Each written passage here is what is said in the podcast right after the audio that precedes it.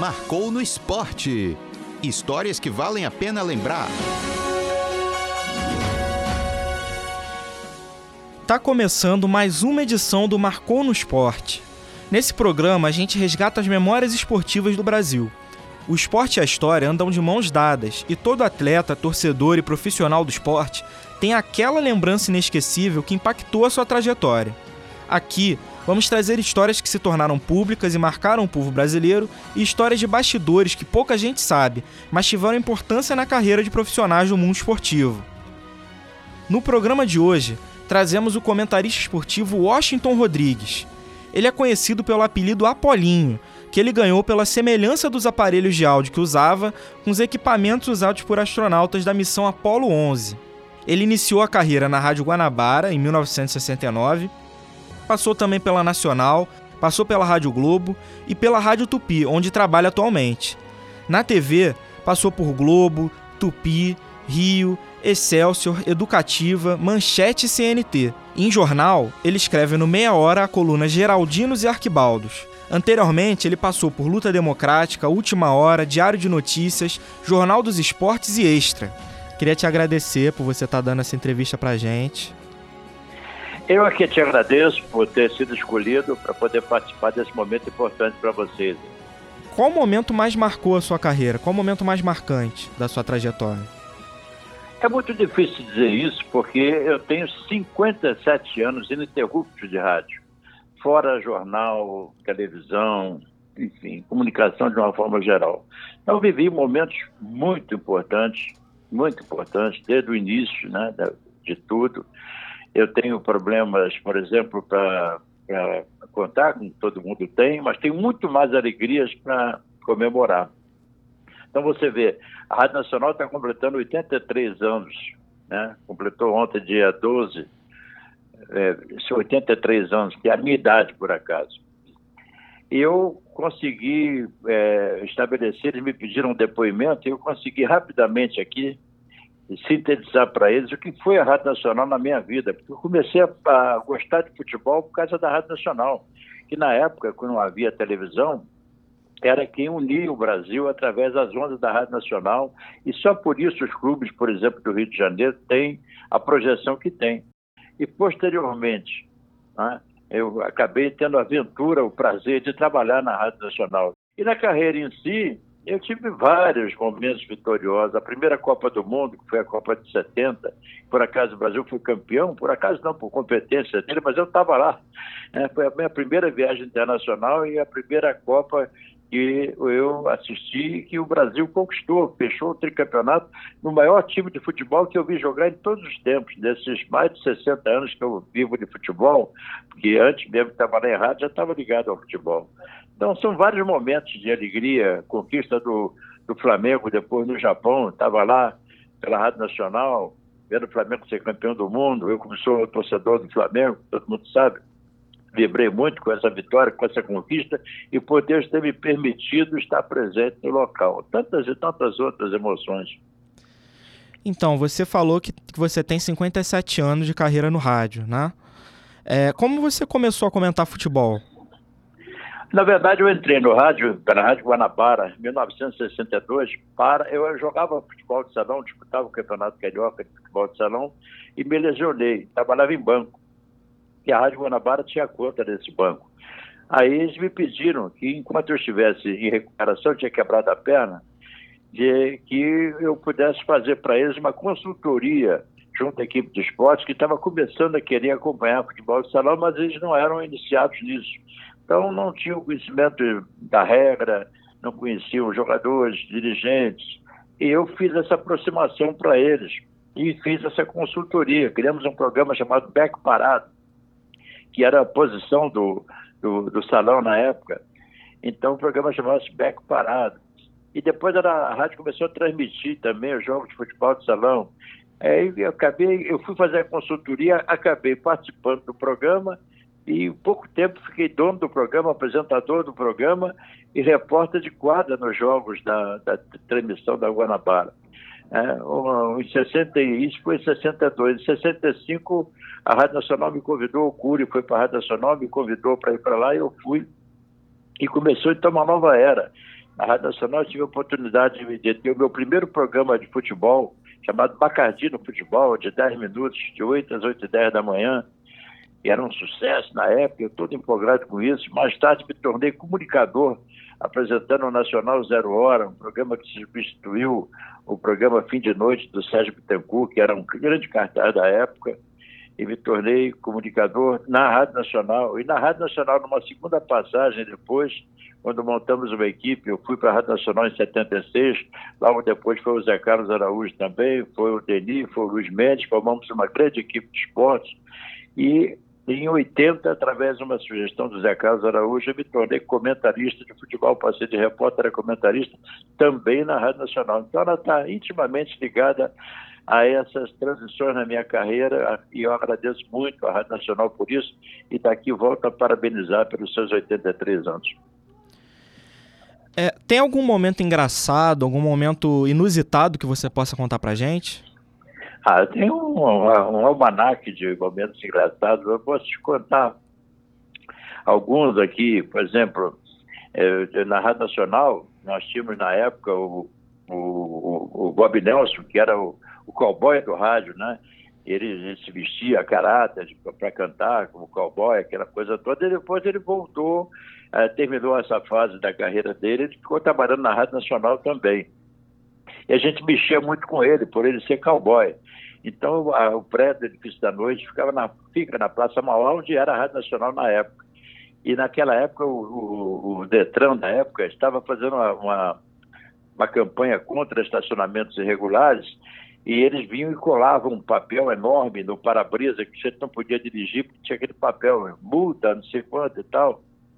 Colava no para-brisa e aquilo não saía, a não ser com você passando Coca-Cola para tirar. E demorava uma eternidade para sair. Aí a gente sacaneava o Bob Nelson, dizendo assim, pô, Bob Nelson, corre lá embaixo, corre lá embaixo. O que que tá vendo? Só o Detran tá lá. Mas que eu não estou de carro aí. Mas colaram o papel na cara do teu cavalo. Aí, olha aí, xingava a mãe, pintava e bordava, depois de novo. Teve uma outra muito boa também, um locutor chamado Ivo Suter, locutor esportivo. O dedo indicador dele, ele não tinha metade do dedo, só tinha um cotoquinho do dedo, do dedo indicador. Aí nós fomos uma vez na feira, aí tinha um queijo muito bonito, ele pegou, botou o indicador, o cotoquinho dele em cima do, do queijo, e perguntou para o português, quanto é que custa esse, o quilo? Aí o português olhou para ele, viu aquele cotoquinho ali e falou assim: não, senhor furou, tem que pagar. Achou que tinha furado o que era só o cotoquinho. E tantas outras histórias aí. O rádio é, é, é pródigo em histórias engraçadas. Você teve a oportunidade de treinar seu time de coração, que é o Flamengo, em 1995. Como é que foi essa oportunidade para você? Na verdade, o que aconteceu? Eu, nesse, nesse período, fui duas vezes, fui em 95 e voltei em 98. Essas duas oportunidades me fizeram entender melhor como é que a coisa funciona. Eu aprendi mais nessas duas passagens do que nesses anos todos de jornalista esportivo junto ao dia a dia dos clubes. Você, uma coisa é você analisar o que está tá pronto, né? O, o, jogo de domingo. Você vai ao jogo, Maracanã, você assiste o jogo e comenta. Outra coisa é você preparar aquela festa, né? Uma coisa é você chegar lá, o bolo está aceso, a vela está acesinha também, é só soprar e cantar parabéns. Outra é você fazer o bolo. Essa era a diferença. Tinha que fazer o bolo para os meus companheiros chegarem e dizer se estava bom ou ruim. Isso é um problema. Foi um, um aprendizado muito, muito, muito bom. Eu tive uma oportunidade de, eh, de fazer grandes amigos no, conhecer personalidades muito diferentes, que essa coisa de futebol, de técnico futebol, na verdade, a questão de tática, de técnica, de achar isso e aquilo, isso aí é 10%, 20%. 80% da história você administrar vaidades e conflitos. É que o Tite faz, né? o Tite sabe administrar, ele não é um bom técnico de futebol, mas ele é um cara de bom de papo, ele vai levando o pessoal na conversa ali até onde dá. Então, se você consegue eh, segurar um grupo na sua mão, um grupo de 30 pessoas que tem, é, são pessoas que têm pensamentos diferentes, culturas diferentes, origens diferentes, é muito difícil. Se você consegue dominar isso, você tem um bom trabalho pela frente. Se não consegue, não tem. Por isso que você vê alguns técnicos bons, chegam em determinados clubes, são exitosos, saem dali, vão para outro e são fracassos. Por quê? Porque eles tratam com personalidades diferentes. É, você ter estado ali dentro de campo mudou alguma coisa na sua atuação como comentarista? Mudou frontalmente, porque eu passei a entender o drama que você olhando. Eu, por exemplo, olhava da, da cabine e achava aqueles jogadores, sobretudo jogadores de ponta, como super-heróis, que eles não tinham reações, que eles passavam por cima de tudo. E, na verdade, quando você fecha a porta do vestiário, você vê que são pessoas como você, como qualquer um outro, que tem as suas ansiedades, seus medos, suas dúvidas. Né? E eu tive a oportunidade de conviver com o Romário, com o Edmundo, com o Sávio, com o Ronaldão, com o Márcio Costa, com o Pingo, com jogadores de pensamentos diferentes, de formações diferentes, e que me enriqueceram muito nesse, nesse meu trabalho lá. Eu aprendi demais com eles e aprendi a ver o futebol de outra forma. Hoje eu, eu você, não, você não pode é, dizer que o cara é definitivamente bom, nem definitivamente ruim por uma atuação, ou duas, ou três, ou quatro. Tem um, tem um somatório de coisas que leva o cara a produzir bem, até determinado momento, de repente, ele cai de produção. Então, algumas coisas acontecem nessa meiuca que não vem a conhecimento público, são problemas particulares, problemas familiares, problemas de, de conjugais, problemas de, de doença de, de, seres queridos da família. Tudo isso interfere na atuação dos caras. Mas o cara que está comandando não pode tornar isso público para não agravar a situação do, do profissional.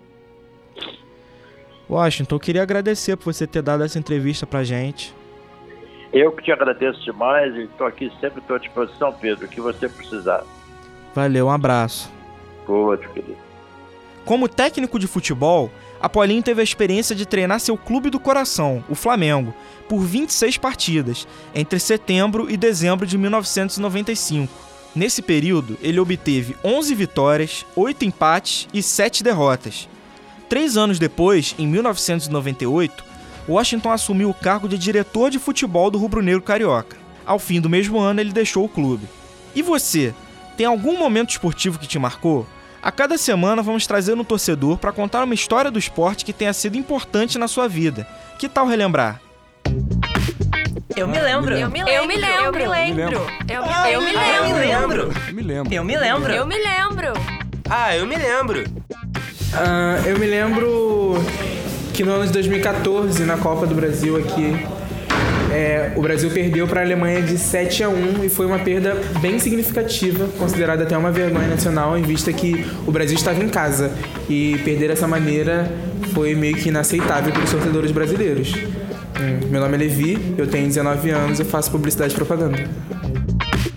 Eu me lembro. Eu me lembro. Eu me lembro. Eu me lembro. Eu me lembro. Eu me lembro. Eu me lembro. Eu me lembro. Ah, eu me lembro. E você também tem alguma história marcante? Acesse nossas redes sociais e compartilhe com a gente. E com isso chegamos ao fim do nosso programa. Obrigado a você pela audiência. Semana que vem tem mais um programa disponível. Ouça a gente nas principais plataformas de streaming, como Spotify, Google Podcasts e Apple Podcasts. Até a próxima! Esse programa é uma produção de Pedro Brasil, Isabela Andrade, Ailton Ritter e Diego Lourenço. Edição de áudio: Carlos Dames. Apresentação: Pedro Brasil. Supervisão do professor Sérgio Carvalho. Coordenação do curso de jornalismo: professora Gisele Barreto. Realização: Rádio Estácio Tom Jobim. Universidade Estácio de Sá. Marcou no esporte. Histórias que valem a pena lembrar.